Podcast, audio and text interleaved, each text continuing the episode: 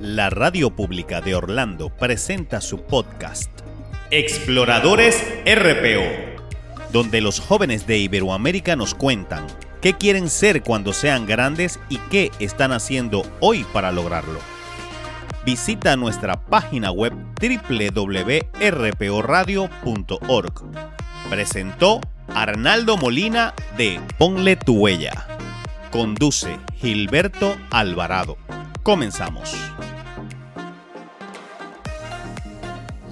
Hola, hola, ¿qué tal? Un cordial saludo a todos, a todos nuestros amables oyentes que se dan cita como todos los sábados aquí en el programa Exploradores RPO. Vamos a saludarlos a todos los chicos, padres de familia que eh, van a tratar hoy un tema bien interesante en su sesión número, sección número 4 del eh, Club Internacional de Lectura Exploradores RPO y que ese va a ser eh, el libro que los chicos escogieron, el libro de cuentos para entender el mundo.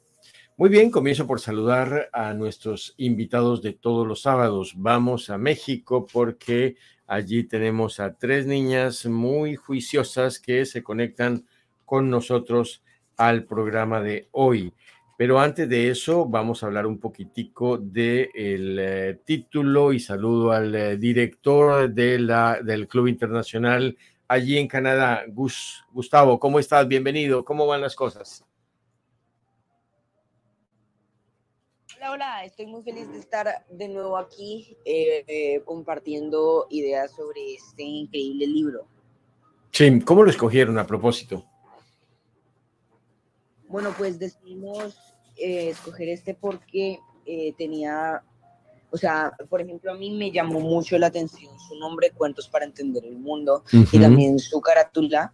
Entonces decidimos escogerlo ya que eh, cuenta muchos cuentos que nos hablan sobre el mundo, cómo entenderlo y, cómo, y aprender para vivir con él. Muy bien, ¿tú le encuentras algún parecido con el Principito? Porque es una historia que es no solamente para chicos, sino también para grandes. Sí, tal vez, porque ambos eh, tienen muchas moralejas que nos dejan para aprender y aplicarlas en nuestra vida. Entonces podríamos decir que mm, los cuentos tienen un pequeño parecido al Principito. Muy bien. Gus desde Canadá, em, él eh, nos está, nos va a ayudar a coordinar justamente hoy con los chicos sobre cuál de estos cuentos les ha llamado la atención y por qué.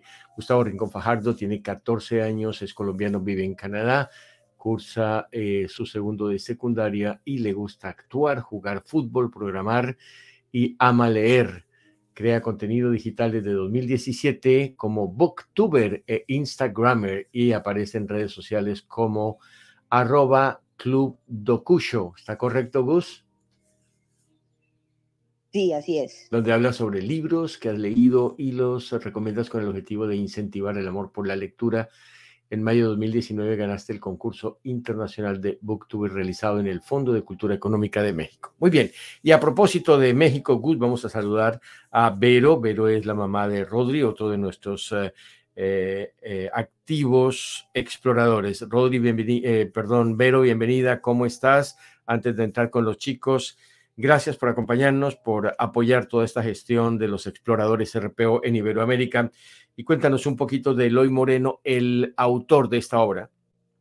Hola, ¿qué tal? Muy buenos días, ¿cómo se encuentran todos? Muy bien, ¿cómo estás tú? cuento un poquito sobre Eloy Moreno. Eloy Moreno o Olaria es un escritor español que nació en 1976. Es creador de obras cortas y cuentos. Ha vendido más de 1.500.000 ejemplares de toda su obra y pues bueno, está eh, en más de 30 países. En 2008 ganó el segundo concurso de relato corto que organizó la Casal Joven de Castelón en la categoría de 19 a 35 años.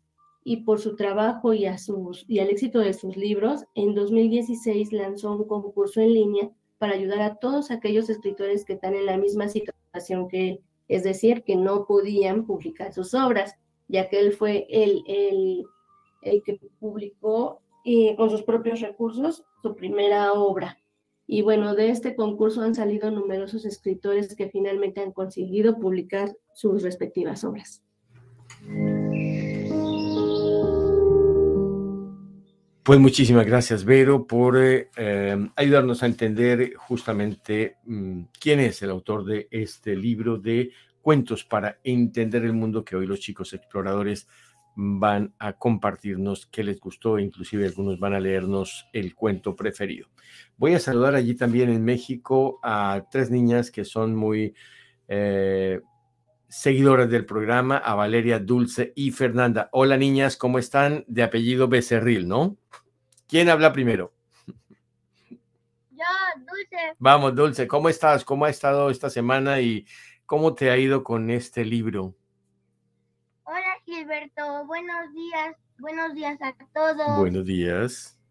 Estoy bien, me ha ido bien esta semana, pero un poco agitada, porque ¿Por ya vamos a acabar el ciclo. Ok, y luego salen de vacaciones, ¿no? Sí, y tenemos que terminar todo lo que no terminamos en todo el ciclo escolar. ¿Y qué ha sido lo mejor de este ciclo, Dulce? Mis amigos, Mi maestra, Es lo mejor, ¿no? De la escuela obviamente se aprende, pero lo que queda de tus amigos, tus compañeros y tus maestros es lo que te va a, a generar los mejores recuerdos en tu vida. Bueno, Dulce, ¿cómo viste este cuento? ¿Qué cuentos eh, te gustaron y cuál para ti fue el eh, que te llamó la atención? todos fueron muy interesantes, me gustaron mucho todos, porque habla sobre la vida, sobre cómo somos y sobre sobre el mundo para entenderlo mejor. Muy el bien. que más me gustó a mí fue el de El árbol que baila. El árbol que baila, muy bien. Y, y ahora, ya que están contigo ahí Fernanda y Valeria, pues saludémoslos, saludémoslas a ellas. ¿A quién tienes más cerca, Dulce? Fer, ¿A quién? A Fer, Gilberto. Ok, Fernanda, hola, buenos días. Hola, buenos días, Gilberto. Buenos días a todos. Nos complace mucho escucharte a ti y a tus dos hermanas allá en México. ¿Cómo ha ido esta semana, Fernanda? Muchas gracias, Gilberto. Igual, muy bien y agitada. Agitada también por el término del ciclo, ¿no? Sí. ¿Cómo se llama tu escuela? Instituto María Teresa. María Teresa, muy bien, excelente. ¿Y en qué te ha ido mejor en tus clases de este ciclo? Eh, ¿Perdón? en todas, Ah, qué bueno, eres muy aplicada. ¿Cuál es, cuál es tu nivel de notas? nueve, una vez seis, pero nueve, seis, nueve punto seis, Ujú. Eres- nueve punto ocho. Muy bien, pues te felicitamos por ser tan aplicada. Fernanda, ¿qué cuento te gustó de cuentos para entender el mundo? El padre, el hijo y el burro. Excelente. ¿Nos vas a contar más tarde de él? Sí. Excelente. ¿Cuánto le gustó? Eh, muy bien. ¿Y algún otro que te llamó la atención, Fernanda? Es que todos están muy padres. Todos padres, ¿no? Todos tienen unas lecciones y, y te hacen sonreír además. Sí. Muy bien, Fernanda. Vamos a hablar entonces eh, más adelante contigo y Dulce. Y ahora vamos a saludar a Valeria. Hola Valeria, ¿cómo estás? Cuéntanos. Gilberto, buenos días, buenos días a todos. Buenos días. Ah, excelentemente bien, empezando. Ustedes más temprano que nosotros. Aquí ya son las 9 y 15 de la mañana, ustedes 7 y 15 de la mañana, ¿ah? Todavía casi dormidas. Gracias, Valeria, por hacer ese esfuerzo y acompañarnos con los chicos de Iberoamérica. En Argentina, en Argentina tengo entendido que ya son las 11 de la mañana con 16 minutos, o sea que allá ya están eh, prácticamente entrando a la hora de la comida. Bueno, Valeria, cuéntanos a tus compañeros de foro y a todos los oyentes, los exploradores silentes que escuchan y lo hacen en directo o a quienes van a escuchar el podcast o el programa grabado. ¿Cómo eh, viste este libro y qué cuento te llamó más la atención? Eh, es- era muy interesante y muy maravilloso. Todos los cuentos eran muy, muy interesantes y maravillosos, pero a mí el que me llamó la atención fue... ¿Cuál? ¿Cuál? Algo pasó con el audio y estás un poco lejito. Vuelve a acercarte al... Invitado. Ah, el invitado. Muy bien. ¿Y por qué te gustó?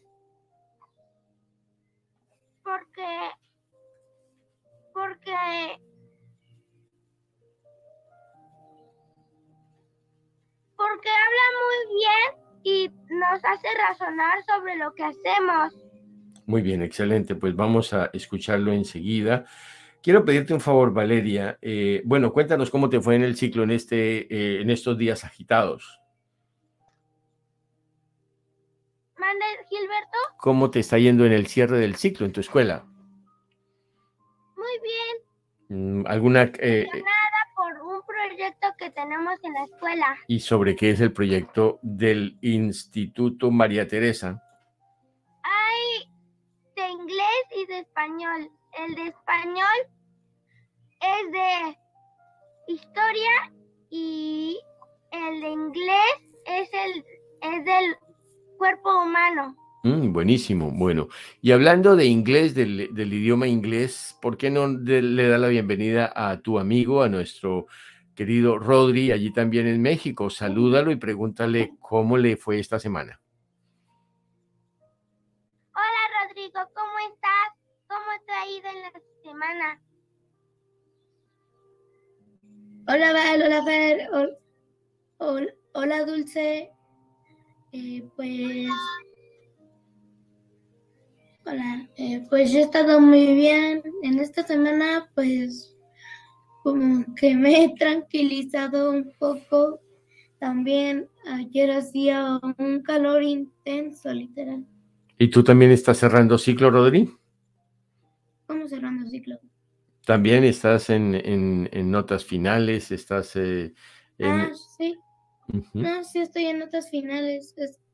y es que lo que comentó Val de, de lo de inglés y de lo español, eso será nuestra calificación final.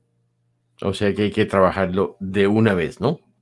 Sí, nos pusieron en equipos. Bueno, Rodri, ¿cómo has estado eh, leyendo este, esta serie de cuentos? 38 historias que tienen un mensaje, cuentos para entender el mundo de Eloy Moreno, el libro que hoy el Club Internacional de Lectura eh, está hoy tratando con sus eh, afiliados, sus socios, los exploradores. Este libro me ha parecido muy no, no, no sé cómo, pero me ha parecido muy amiga, muy, muy de acuerdo también a lo que tal vez yo digo o a lo que también yo, yo a veces hago y siento. Sí, y lo interesante es que cada historia tiene como una moraleja o un principio de vida para que haya un mejor entendimiento entre las personas, ¿no? Sí, de hecho, un, libro que te quiero contar, Gilberto. Sí. Es el de La Rosa y el Sapo.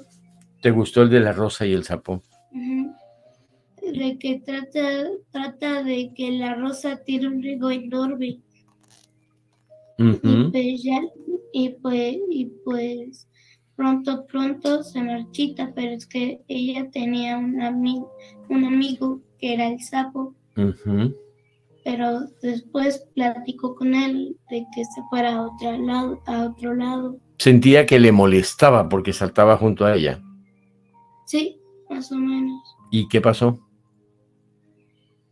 Pues la, la rosa se marchitó por los insectos y es que el sapo siempre había ayudado a la rosa que no se lo a que no se la comieran los insectos. Muy bien, excelente, Rodri. Más adelante vamos a volver. Prepárate para leernos esa parte del cuento. Y pues eh, voy a saludar al profesor Jean-Paul Aliaga. Profesor, ¿cómo estás? Buenos días, bienvenido. Gracias por acompañarnos y cómo escuchas a todos estos socios del club dando sus apreciaciones sobre este libro de cuentos. Buenos días a todos, muchas gracias por invitarme. Realmente este libro, esta compilación de cuentos me encantó y muy buena elección eh, de tenerlo. Y de hecho yo he escrito también una, un, cuento, pero luego los voy a compartir. Em, es algo que mediante la creatividad, la, escritura de los autores de cada cuento, uno puede vivir una experiencia y esa experiencia, en, en, este caso, le trae a uno una enseñanza, una moraleja que le puede ayudar en la vida. Entonces, no solo entretiene, al mismo tiempo enseña y uno puede aplicar esto. Entonces, eso es algo fabuloso y que complementa y nos hace ser mejores, ¿no? Entre los cuentos que me gustó más, bueno, leí solo dos y la razón es que me, me gusta pensar de cada cuento y cómo poder aplicarlo. Entonces, si me lo leo todos, voy a tratar de aplicar todos. Entonces, solo me he leído dos y mi meta es leer uno al día y aplicar, si se puede, esa enseñanza o analizar cómo puedo utilizar esa moraleja en mi vida. Muy bien, profesor. Que me gustó fue el niño que pudo hacerlo. El niño que pudo hacerlo, excelente. Quiero pedirle el favor que le des el cambio a nuestro director del club y pues la persona que nos va a poner la mecánica de cómo vamos a compartir este, este libro. Te hablo, por supuesto, de Gus, allí en eh, Canadá. Gustavo, eh, felicidades por haber ayudado a elegir el libro y que sigas aquí eh, dirigiendo y ayudando al grupo la literatura es, es un, eh, un regalo que nos dan a la humanidad para, para crecer. Y tú compartiendo y dirigiendo y ayudando, haces que sea mejor la humanidad. Felicidades, eh, Gustavo. Muchísimas gracias, Jean Paul. Bueno, pues para seguir con la dinámica, teníamos como idea de que cada persona compartiera eh, su cuento favorito y lo leyera, ya que son cuentos muy cortitos, que lo máximo serían una hoja, o sea, dos páginas, y, o una página y media. Entonces, esa sería la idea. Muy bien, entonces vamos a escuchar a Gus leyendo el libro que le pareció mm, mejor y nos lo comparten. Si quieren, al término todos pueden dar como su apreciación de lo que esta historia les deja. Gus, ¿cuál es tu cuento preferido? Ok, bueno, voy a leer el, el cuento La paz perfecta. Entonces, aquí empezamos. Cierto día se celebró un concurso para ver qué artista era capaz de reflejar, de reflejar en un cuadro la paz perfecta. Debido a la importancia del mismo, acudieron numerosos pintores venidos de distintas partes del mundo. En total, se presentaron más de 100 obras que intentaban mostrar ese momento perfecto de calma y tranquilidad. Unas mostraban preciosos atardeceres vistos desde una playa o desde la cima de una montaña.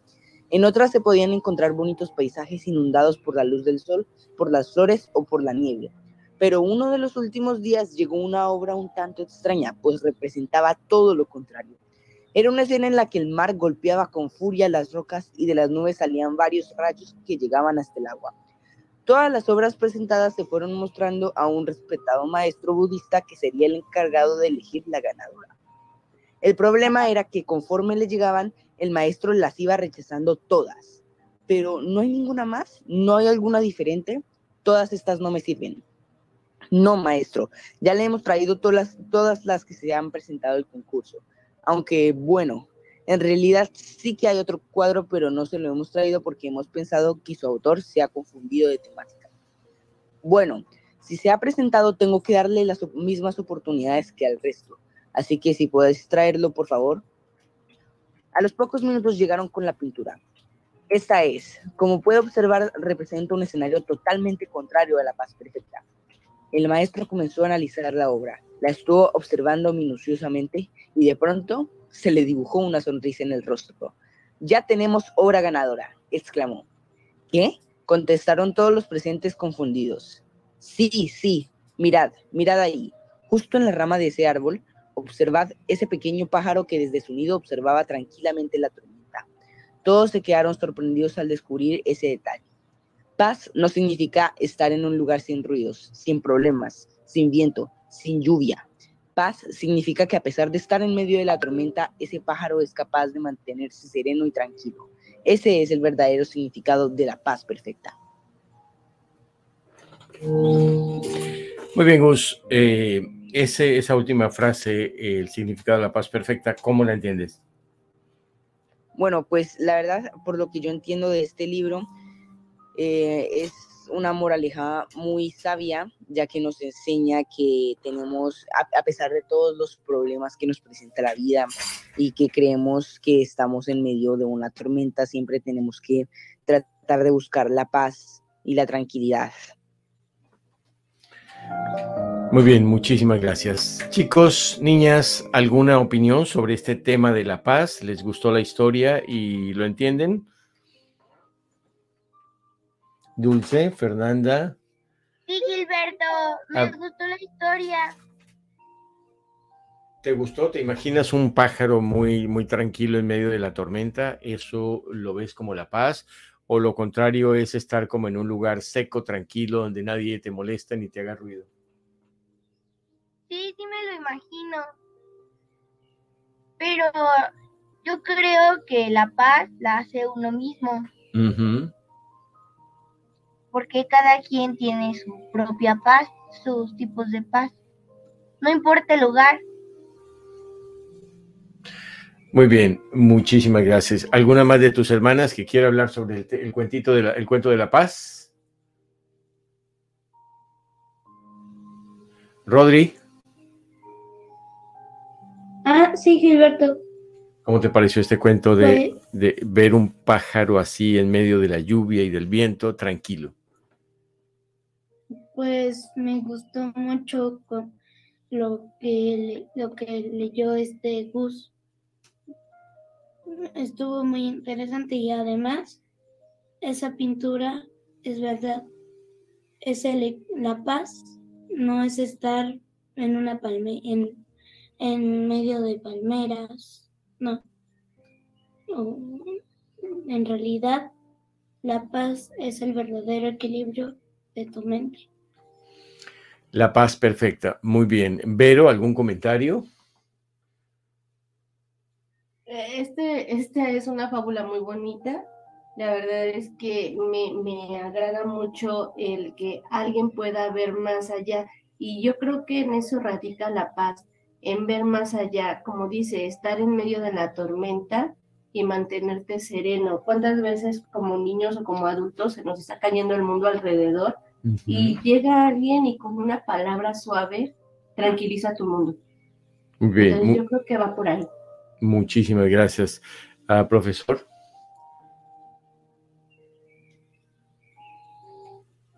Qué hermoso cuento, fábula, realmente. Y es en los pequeños detalles que encontramos significado muchas veces. Pero para hacerlo, uno tiene que detenerse, analizar y tomar tiempo Sí. Y hoy día es a veces difícil porque uno siempre está ocupado. Entonces eh, enseña que uno tiene que analizar, y ver más allá de, lo que uno piensa que está. Hay mucho significado en todo, en los cuadros, en la naturaleza, todo lo que puede, puede lograr ver. Muy lindo cuento. Muy, muy buena lectura, de Gustavo. Muchas gracias, profesor. Bueno, em, ¿qué les parece? Dulce, Valeria o Fernanda. A Dulce le gustó mucho el cuento del cielo, si no estoy mal. No, el, el árbol creo que fue, ¿verdad, Dulce? Sí, el árbol que baila. El árbol que baila, ¿cómo no? Este, ¿por qué no nos comparte la lectura a ver cómo nos va con ella? ¿Es largo o cortito? Corto. Vamos, cuéntanos entonces este cuento de Eloy Moreno en el libro Cuentos para entender el mundo. Ok. El árbol que baila. Mira cómo baila. ¿Quién? El árbol. Ese árbol baila, me decía mientras señalaba con su pequeño dedo, mientras alumbraba todo mi alrededor con esa sonrisa que adornaba cada una de, de sus palabras. No es el viento. No, es el viento. Estuve a punto de contestarle, pero me di cuenta de que la magia que se siente a los tres años ya no se recupera. Y en lugar de eso decidí ser yo quien a partir de ese momento lo viera todo desde otra edad. Por eso cada vez que un árbol, un barco, una cometa o una nube se mueve, sé que en realidad está bailando. Muy bien, ¿qué te deja como moraleja, Dulce? Que muchas veces nosotros o los adultos, em, a veces nosotros los niños o, o todos tenemos ilusiones, imaginación y a veces el mundo real nos las quita porque pues así no son las cosas. Muy bien, muchísimas gracias. Es eh, Dulce con el cuento que le llamó la atención de este libro de cuentos para entender el mundo. Eh, Gus, ¿algún comentario sobre este cuento de el eh, árbol que baila? ¿Te imaginas un árbol bailando, no como lo hacemos nosotros moviendo los pies? Sí, la verdad es un cuento muy bonito porque nos enseña que tenemos que ver siempre eh, las cosas desde otra perspectiva, al igual que también no solo tenemos que quedarnos como, o sea, cuando crezcamos no solo tenemos que quedarnos como unos adultos aburridos y simplemente dejarnos llevar por nuestra mente de niño, como también lo dice el cuento del principito, que deberíamos, que todos deberíamos quedarnos como niños y, pensar como niños en vez de ser unos adultos. Sí, muy bien. Estás eh, comentando sobre el tema de la moraleja que deja cada uno de los cuentos, y es que según el diccionario de la Real Academia Española, la moraleja es una lección o enseñanza que se deduce de un cuento, fábula, ejemplo o anécdota y normalmente está implícita, es decir, no nos la explican en el texto, sino que tenemos que extraerla nosotros mismos a modo de conclusión personal. Así que es eh, algo interesante y como decía el profesor Jean Paul, que una manera eh, de poder entenderlo y hay una, una guía didáctica justamente para entender este libro y lo sugieren, por ejemplo, en, las clases y si alguno lo puede con sus maestros poner en, en práctica, estaría bien que se lea un cuento al día al llegar al aula o en la despedida. Así la mente de los alumnos tendrá tiempo para pensar en él todo el día para intentar comprenderlo. No estaba tan alejado su metodología, profesor. Así es. Eh, bueno, algunas de las moralejas son cortitas y uno puede entenderlas después de leer el cuento, pero lo más difícil muchas veces es aplicarlo. Por ejemplo, con, en el último cuento que se leyó del árbol que baila, ¿cómo puedo aplicar eso? Esa sería la, segunda, la siguiente pregunta. ¿Cómo puedo aplicar eso a mi vida? Tal vez tenga que dejar mi teléfono, eh, los juegos, la computadora y salir un poco a la naturaleza no un poco, sino bastante tiempo, porque las cosas que pasan en la naturaleza son sutiles.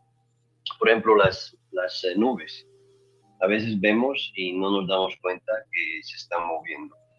Y luego podemos imaginarnos diferentes formas y diferentes eh, em, interpretaciones que podemos ver y podemos ver, oh, hay una cara ahí, oh, ese es un monito, eso es un animal.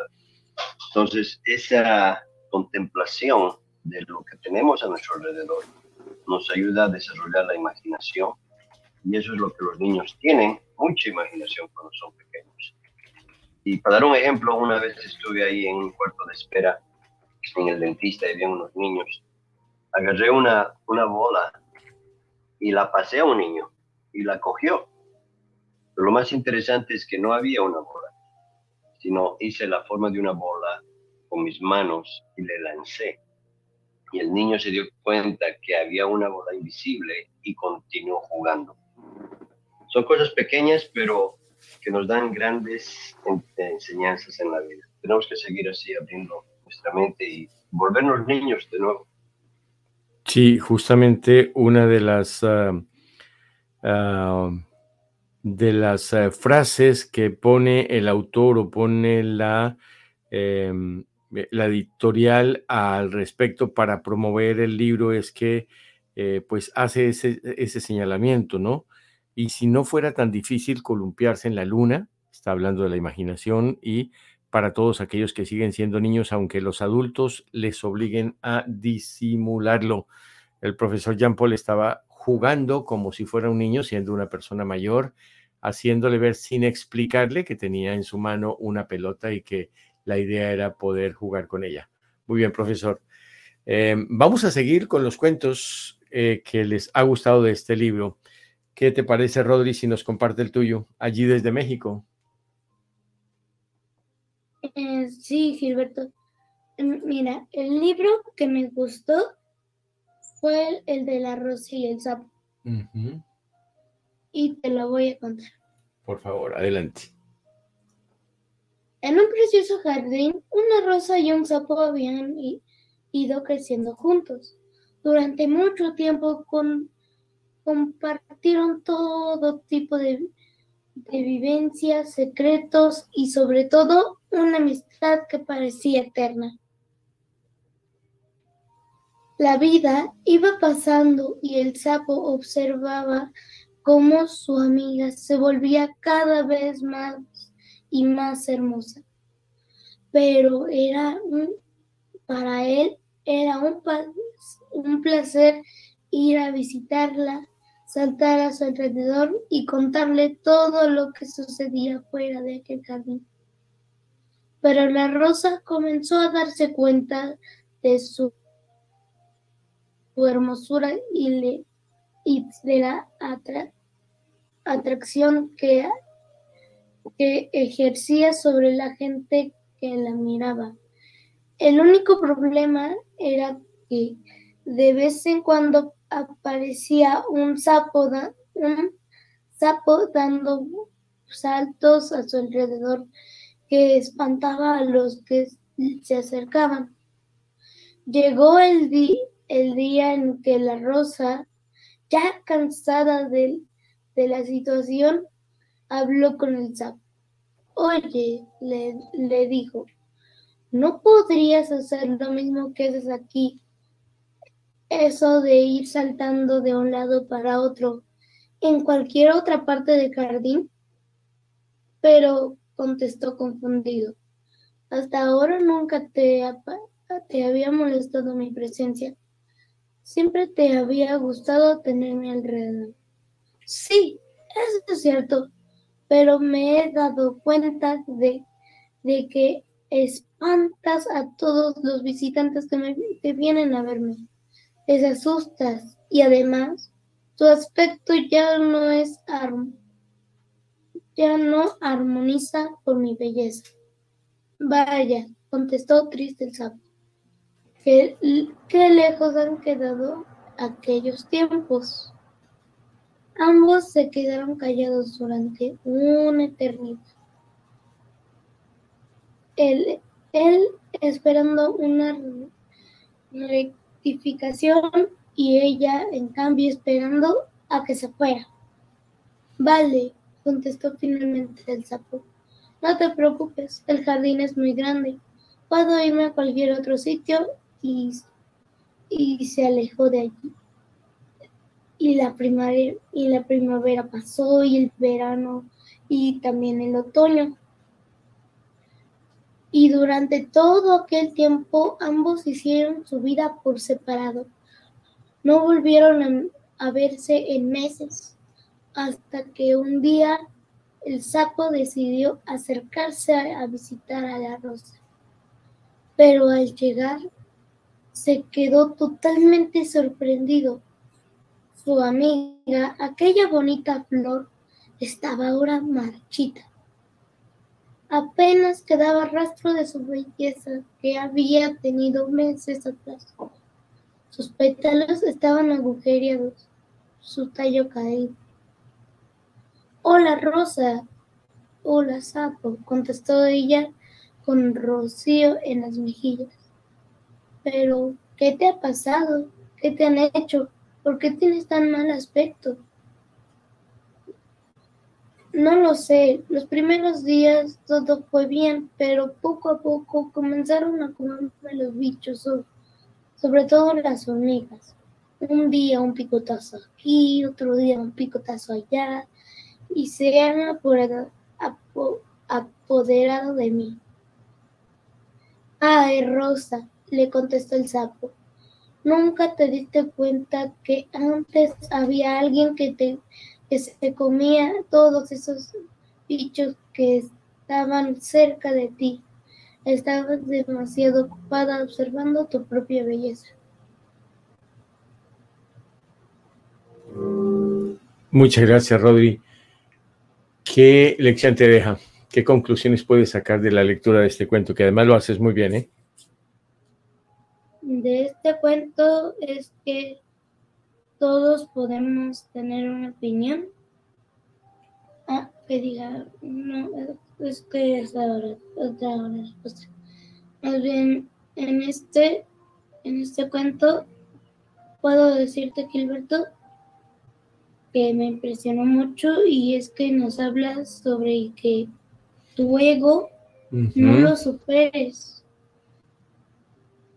porque después vas a estar solo y no te van a querer ver. Sí, Rodi, muchas gracias. Y para algunos de los otros miembros del panel del día de hoy, ¿qué les parece esta moraleja sugerida por alguien? Solo nos damos cuenta del valor que tienen las personas que nos rodean cuando nos faltan. ¿Se ajusta esa, esa, esa frase, eh, niñas, eh, Gus?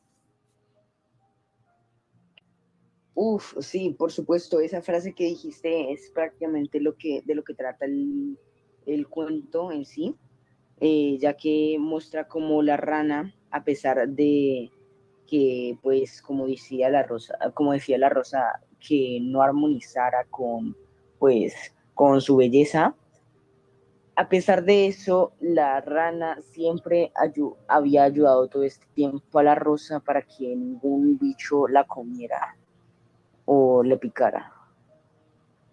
Y la cosa es que la rosa no se daba cuenta de eso, ni el sapo estaba diciendo que esa era su, su labor, cuidarla, ¿no?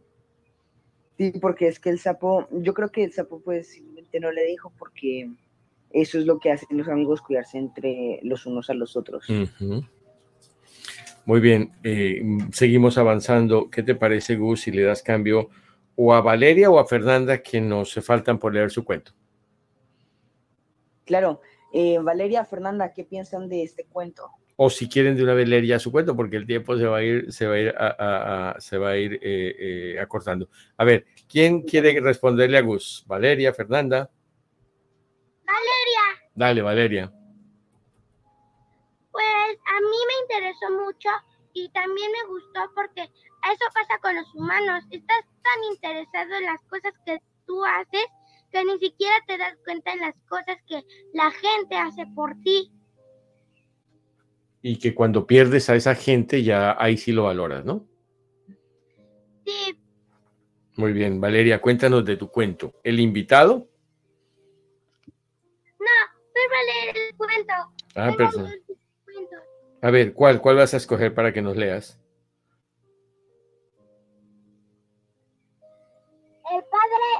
Y el burro. Vale, Fernanda, el padre, el hijo y el burro. ¿Comienzo, Gilberto? Sí, te escuchamos. Trata esta historia de un padre, su hijo y un burro que regresaban a casa tras un duro día de trabajo en el campo. El hijo iba sentado en el burro mientras el, el padre los acompañaba a pie. Al pasar por una pequeña aldea, escucharon cómo una mujer le decía a otra, lo que hay que ver, que un hijo tan joven y tan fuerte haga caminar a su padre mientras él va subido, él va subido a lomos del burro. ¡Qué poca vergüenza! El hijo, al escuchar esto, el, el comentario trató de convencer a su padre para que se cambiaran la posición, para que se cambiara la posición durante el resto del camino. Así pues, el padre se sentó a lomos del burro y el hijo continuó a pie. Apenas había salido de la aldea cuando se cruzaron con un peregrino, que al verlos no pudo evitar comentar en voz alta. Mira esos dos, el padre a lomos del burro, mientras el pobre hijo tiene que ir caminando. Vergüenza tendría que darle. Vaya padre. Al escuchar el comentario, el padre pensó que quizás aquel hombre tenía razón y que pudiendo ir los dos en el burro, ¿por qué no hacerlo? Así pues, ambos se subieron a lomos del animal. Cuando ya les quedaba poco para llegar a su pueblo, se encontraron a un cura que, que les hizo detenerse. No os da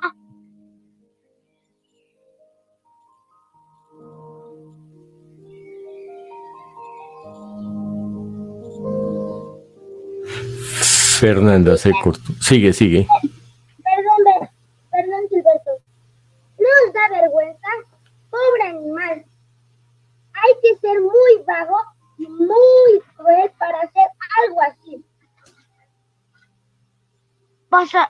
Vosotros ahí arriba, bien cómodos, mientras el burro ya no puede ni con su propia alma. Pero intentó justificarse al padre. Ni pero ni nada, contestó el cura. Bajad ahora mismo, antes de que matéis a este pobre animal.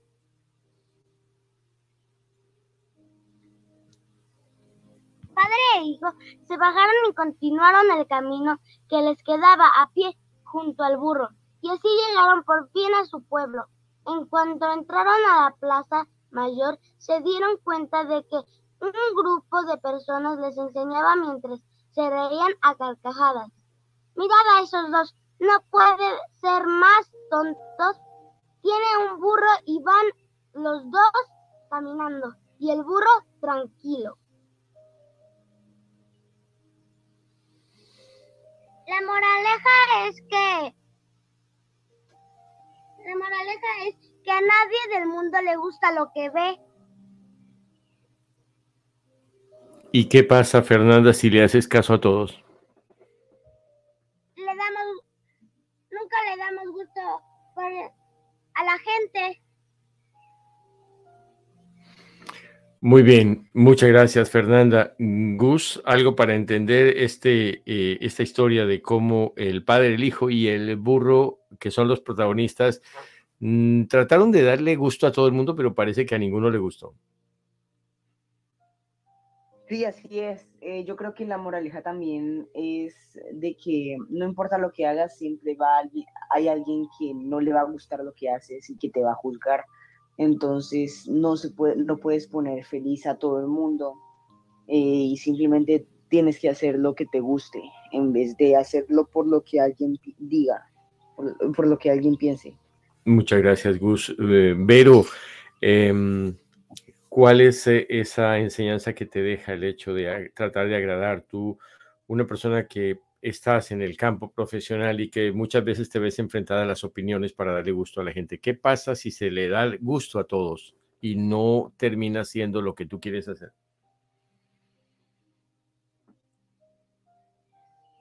¿Vero? Perdóname. Tranquilo. Sí, ahí te escuchamos. Gracias.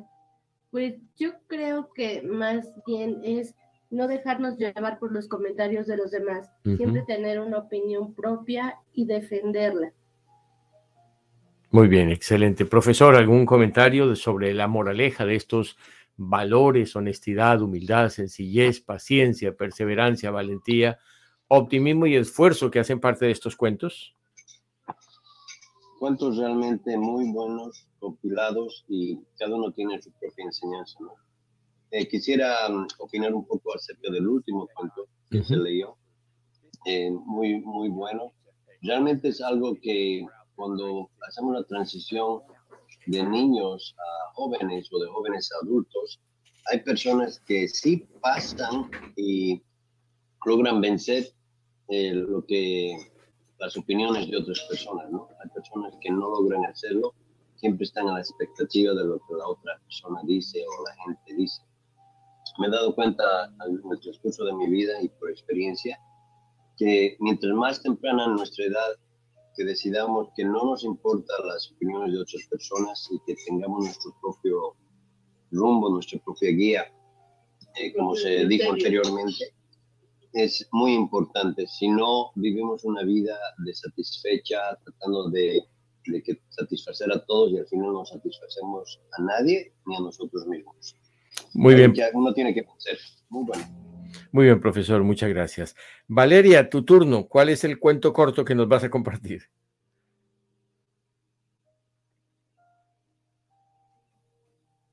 Valeria, nos faltas, ¿verdad?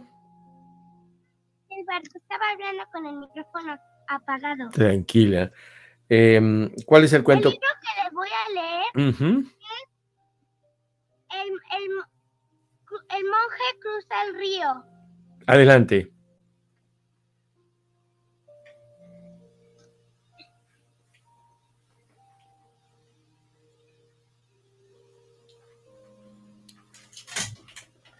Adelante, Valeria. Tranquila, tranquila, no te preocupes, vamos. Cruzar el río. Un maestro envió a dos jóvenes monjes a una aldea cercana para realizar una compra. Como estos nunca habían salido al mundo exterior, al mundo exterior les avisó de que se encontrarían con, con peligros y tentaciones que debían saber acometer correctamente, sobre todo las relaciones con los temas carnales. Ambos jóvenes se pusieron en marcha desconociendo lo que se podían encontrar por el camino. Durante las primeras dos horas se cruzaron con, comerciantes peligrosos peregrinos, hasta que al llegar al llegar a un río escucharon a una chica joven con un vestido medio roto llorando en la orilla. Ambos monjes se acercaron para ver qué ocurría. Acabo de carme por esa Acabo de caerme por esa ladera y me he torcido el tobillo. No tengo fuerzas para cruzar el río y llegar a mi casa, que está enfrente. ¿Podrías ayudarme a pasar al otro lado? Uno de los monjes, sin pensarlo, la cogió en brazos y ante asombro de su compañero, comenzó a cruzar el río con ella encima. Tras unos minutos la dejó en la, en la otra orilla y la acompañó hasta su casa, que estaba a unos metros, a unos metros. La joven le dijo, le dio un beso en la mejilla en, en señal de agradecimiento. El monje cruzó de nuevo para reunirse con su compañero, pero este, en cuando lo tuvo al lado, comenzó a, reclinarse, reclinarle, recriminarle comportamiento. Ha llevado a una chica joven medio desnuda en sus brazos. A, vas a cargar con un gran pecado. No nos los había advertido. pasaban las horas y durante todo el camino le regresó su compañero. De regreso su compañero no paraba de reclamarle lo, recriminarle lo que había hecho. En cuanto llegó al monasterio, fue a contarle al maestro lo ocurrido. Sí, sí, la, la cogió en brazos y la llevó hasta el otro lado. Insistía. Bueno, al menos él, sol, él soltó a la mujer cuando cruzó el río En cambio, tú todavía la llevas encima. Le contestó el maestro. Listo, Gilberto. Muchísimas gracias, Valeria. ¿Qué te deja de enseñanza? Que muchas veces hacemos cosas que son buenas y que el otro nos está regañando y regañando y regañando de que no lo debíamos hacer cuando él debería, debería quitarse eso de la cabeza. Ya la otra persona hizo su acción y la olvidó. Porque, la persona lo hizo noblemente. Y el otro siguió pensando, por eso lo dijo el maestro, todavía la lleva encima en su cabeza, ¿no? Sí. Muy bien, muchísimas gracias a, a Valeria. Vero, ¿cuál es tu cuento que nos quieres compartir? A mí me gustó mucho el de la rosa y el, no, perdóname, el sapo y el alacrán. A ver, permíteme. Ah, no lo encuentro. Bueno, hagamos algo. Mientras lo encuentras, preguntémosle al profesor cuál fue el, el cuento de su gusto, porque estamos en la recta final del programa. Profe. Sí, el, ah, hubo varios que me gustó, pero el que les quiero compartir el día de hoy es el, eh, cuento del niño que pudo hacerlo. dale. Y aquí va. Dos niños llevaban toda la mañana patinando sobre el lago helado, cuando de pronto el hielo rompió y uno de ellos se cayó al agua. La corriente intensa lo desplazó unos metros por debajo de la parte helada, por, la que, para, por lo que para salvarlo, lo único, la única opción que había era romper la capa de, que lo cubría. Su amigo comenzó a gritar pidiendo ayuda, pero al ver que nadie nadie acudía, buscó rápidamente una piedra y comenzó a golpear el hielo con todas sus fuerzas. Golpeó y golpeó y golpeó, hasta que consiguió abrir una grieta por la que metió su brazo para agarrar a su compañero y salvarlo. A los pocos momentos, minutos, eh, avisados por, eh, por los vecinos que habían oído los gritos, de socorro llegaron los bomberos. Cuando les contaron lo ocurrido, no paraban de preguntarse cómo aquel niño tan pequeño había sido capaz de romper una capa de hielo tan gruesa. Es imposible que con esas manos lo haya logrado. Es imposible. No tiene la fuerza suficiente. ¿Cómo lo podía, cómo ha podido conseguirlo? Comentaban entre ellos un anciano que andaba por los alrededores. Al escuchar la conversación, se acercó a los bomberos. Yo sí sé cómo lo hizo, dijo. ¿Cómo? Respondieron sorprendidos. No había nadie a su alrededor para decirle que no podía hacerlo.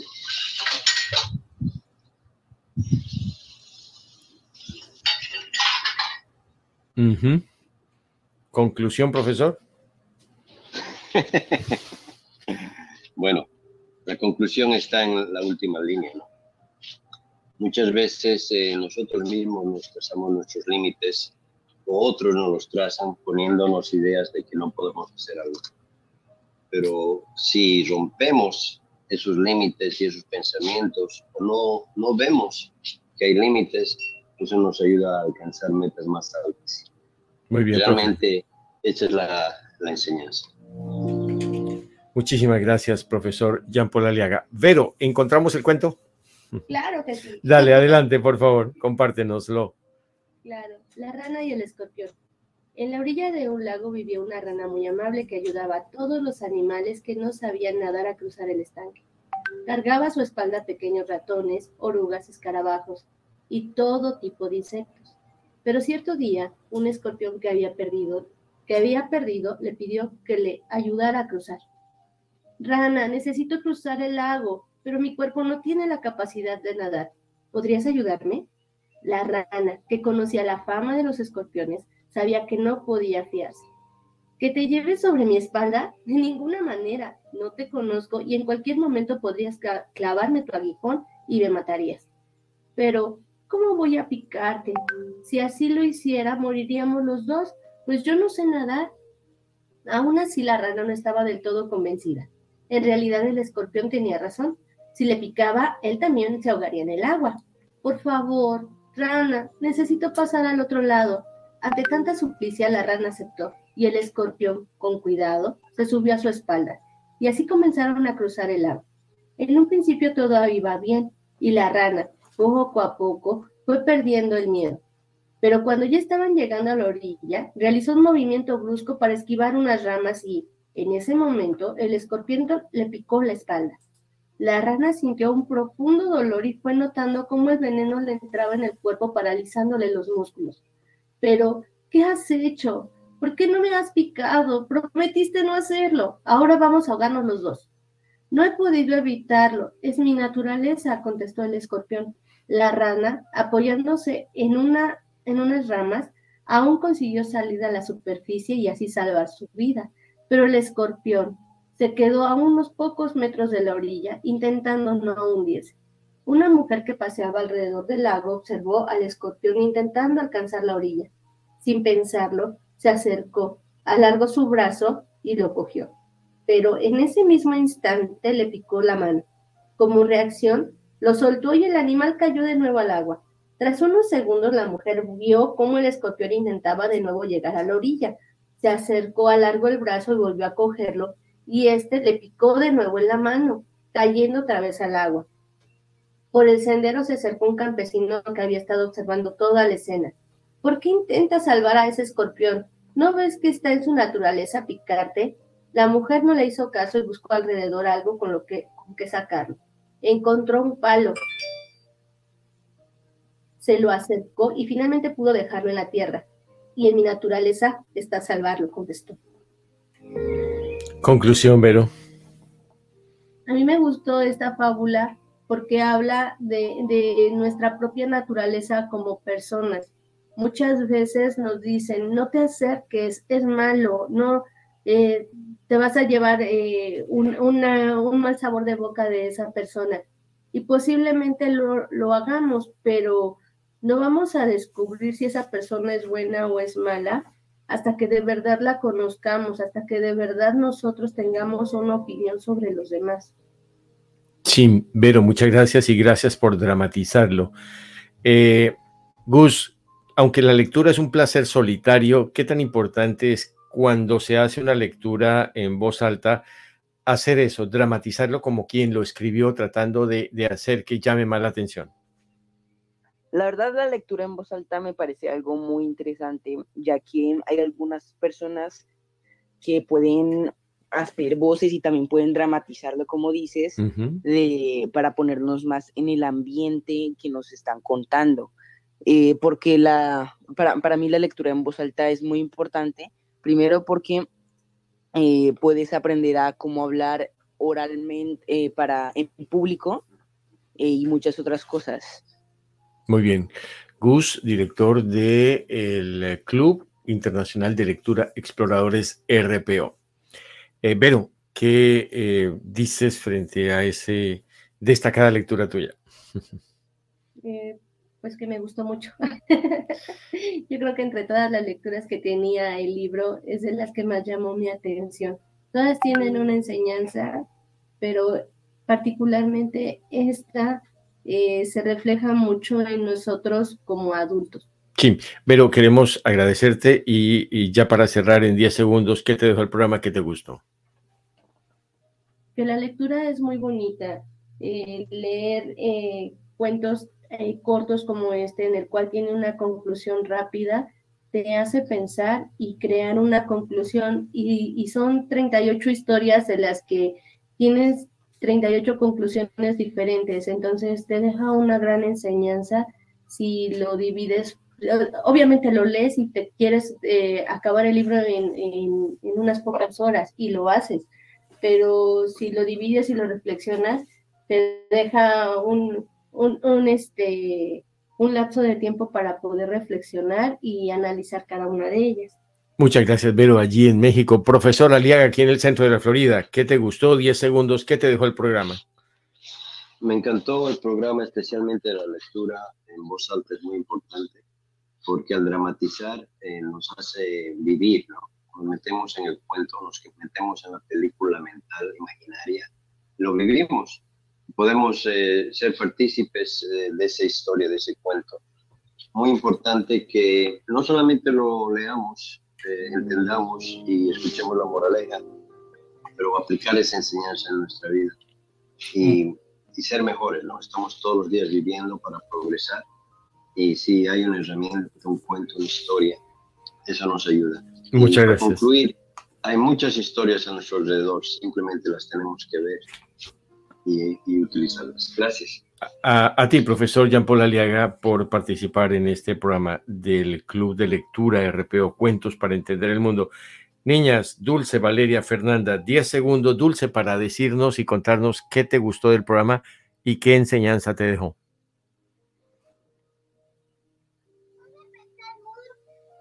Mucho, Gilberto, nos hace pensar mucho uh -huh. en todo lo que podemos mejorar en nuestra vida diaria. Sí, para, para comprender un poquito mejor el mundo. Muchas gracias. Este momento, este, reflexionar y acerca de todas sus moralejas para poder entender mejor el mundo. Y gracias por tu lectura, lo hiciste muy bien, lectura en voz alta, como dice Gus, ¿te gustó? Sí, me encantó. A mí también. bueno, Valeria, antes de que te vayas, cuéntanos, ¿qué te gustó del, del programa? porque compartimos los libros que nos gustaron a todos y los leímos en voz alta. Leímos nuevos libros que no habíamos leído y aprendimos nuevas cosas. Reflexionamos sobre las cosas y nos enseñaron cada libro una lección. Y gracias por leer como leíste. Gracias, Gilberto. Igualmente. A ti. Fernanda, ¿qué te dejó el programa? Y gracias también por tu lectura.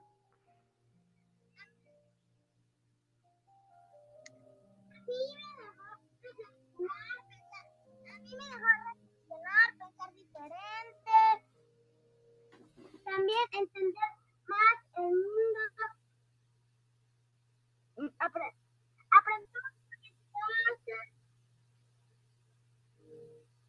Muchas gracias. Me gustó todo. Excelente, excelente, niñas. Gracias. Saludos a tu mami, a la señora Erika López, y gracias por prestárnosla hoy para compartir. Rodri, gracias también por tu lectura y qué te dejó el programa. Ah, pues muchas gracias, Gilberto. Eh, me de, el programa me dejó que la mejor forma para cambiar el mundo eh, es que los niños eh, se aprendan a cambiarlo. Muy bien, Rodri, muchas gracias. Antes de despedir a Gus, nuestro director del Club Internacional de Lectura Exploradores RPO, el programa del próximo sábado se va a tratar de lo que cada uno quiere ser cuando sea grande y nos van a contar por qué les gusta, si tienen amigos, un profesor, lo pueden invitar. Todo como si estuvieran siendo hoy lo que van a ser en el futuro. ¿Les parece? Muy bien, Gus, 10 segundos para cerrar. Vale. Eh, Gus, ¿cómo eh, viste el programa? Gracias por conducirlo en esa manera y gracias por escoger ese libro. Ahora viene el reto de saber cuál libro viene para el próximo mes. Eh, pienso que el resultado seguramente era el que querías y así se cumplió. Sí, así es. Toca estar en el grupo para, para decidir cuál será el próximo libro. Y bueno, pues la verdad yo me quedo con las historias que se contaron en voz alta en este en esta reunión. La verdad que este es un libro que vale totalmente la pena leer. A mí, si eres, ya sea si eres eh, un niño o si eres un adulto ya, porque tiene unas moralejas increíbles, como ya hemos hablado acá. Muy bien, pues eh, a todos muchas gracias. Nos vamos porque terminamos el programa. ¿Quién viene el próximo sábado? ¿Quién dice yo, profesor? Vero, niñas, yo, Rodri. Yo, yo. ¿Alguien más? Ok, gra Gracias a todos. Nos encontramos en ocho días y el podcast para que lo puedan compartir con todos sus amigos en redes sociales. Felicidades a todos. Chao, chao. Adiós. Chao.